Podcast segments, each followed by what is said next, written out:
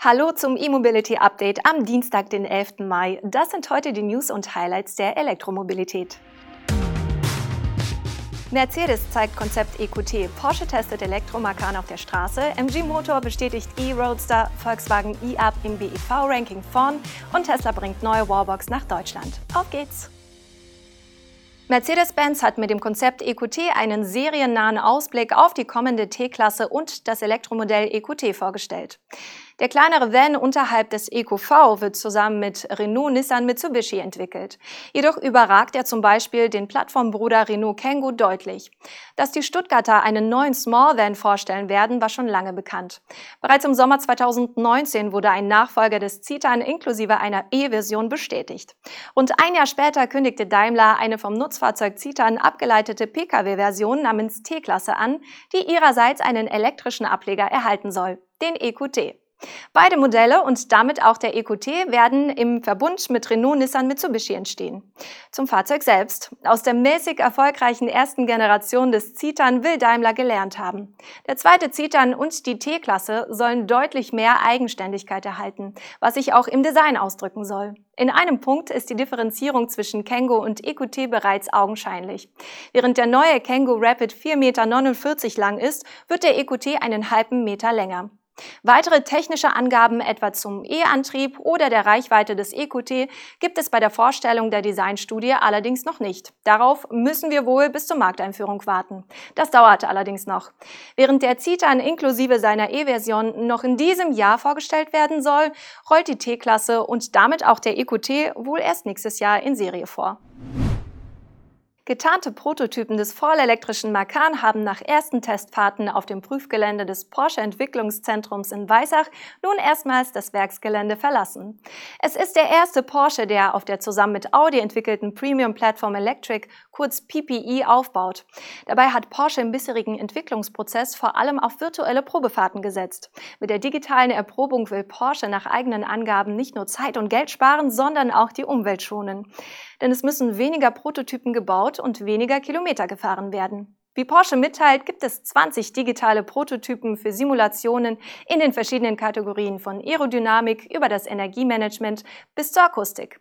Die Aerodynamiker arbeiten seit vier Jahren an dem digitalen Modell, um den Luftwiderstand zugunsten der Reichweite zu senken. Dabei wird etwa der Luftfluss zur Kühlung optimiert. Denn das Temperaturfenster der E-Komponenten ist im Vergleich zum Verbrenner anders. Gleiches gilt für die Verteilung im Auto. Treten beim Verbrenner die Temperaturpeaks beim Fahren auf, ist beim Elektroauto das Schnellladen im Stand eine der Situationen, bei der die Kühlung perfekt reguliert werden muss.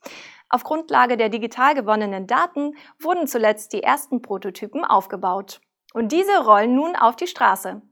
Zum Produktionsbeginn des E-Macan in Leipzig macht Porsche übrigens noch keine Angaben. Wahrscheinlich geht es im Laufe des nächsten Jahres los. Die Markteinführung des E-Macan steht erst 2023 an. Die britische SAIC-Marke MG Motor hat nun bestätigt, dass der elektrische Roadster MG Cyberstar in Serie produziert wird. MG hatte das Fahrzeug im April auf der Shanghai Auto Show als Konzeptstudie vorgestellt. Das Go für die Serienfertigung des Roadsters erfolgte nicht per Mitteilung, sondern über den Viber-Account des Mutterkonzerns SAIC. Dort heißt es Berichten zufolge, dass das Projekt genehmigt wurde und die Vorbereitungen für die Produktion bereits angelaufen seien. Voraussetzung für die Serienfertigung war offenbar eine Art Crowdfunding. Dabei sollen sich mehr als 5000 Interessenten registriert haben, für jeweils umgerechnet 128 Euro. Mit den so eingenommenen 640.000 Euro ist die Entwicklung zwar keinesfalls finanziert, aber für SAIC offenbar genug Interesse an dem Fahrzeug signalisiert. Der zweitürige und zweisitzige MG Cyberstar soll eine Reichweite von 800 Kilometern bieten und in weniger als drei Sekunden von 0 auf 100 kmh sprinten können. Das sind zumindest die offiziell kommunizierten Eckdaten der Konzeptstudie. Ob diese Werte dann auch für die Serienversion gelten, bleibt abzuwarten. Genauere Angaben zum Antrieb sowie zum Zeitpunkt und Umfang der Produktion werden bislang nicht gemacht. Das Kraftfahrtbundesamt hat nun auch die Zulassungsdaten der einzelnen Modelle gemeldet. Demnach war der Volkswagen e-Up mit genau 2604 Einheiten der Elektroprimus im April. Auch der zweite Platz ging an Volkswagen. Vom ID3 kamen insgesamt 2264 Exemplare neu auf die Straße. Auf Rang 3 hingegen landete der Smart EQ42 mit 1652 Neuzulassungen. Der Hyundai Kona Elektro und der Volkswagen ID4 haben die Elektro Top 5 im April komplett gemacht. Insgesamt wurden im abgelaufenen Monat 23.816 neue Elektroautos zugelassen, was einem Marktanteil von 10,4 Prozent entspricht. In Deutschland ist ab sofort der Tesla Wall Connector der dritten Generation erhältlich. Die neue Wallbox verfügt über einige frische Features.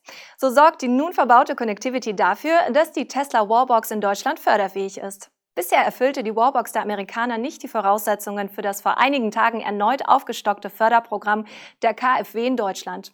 Hierfür muss die Wallbox von außen steuerfähig sein, damit der Netzbetreiber bei Bedarf die Leistung regulieren könnte.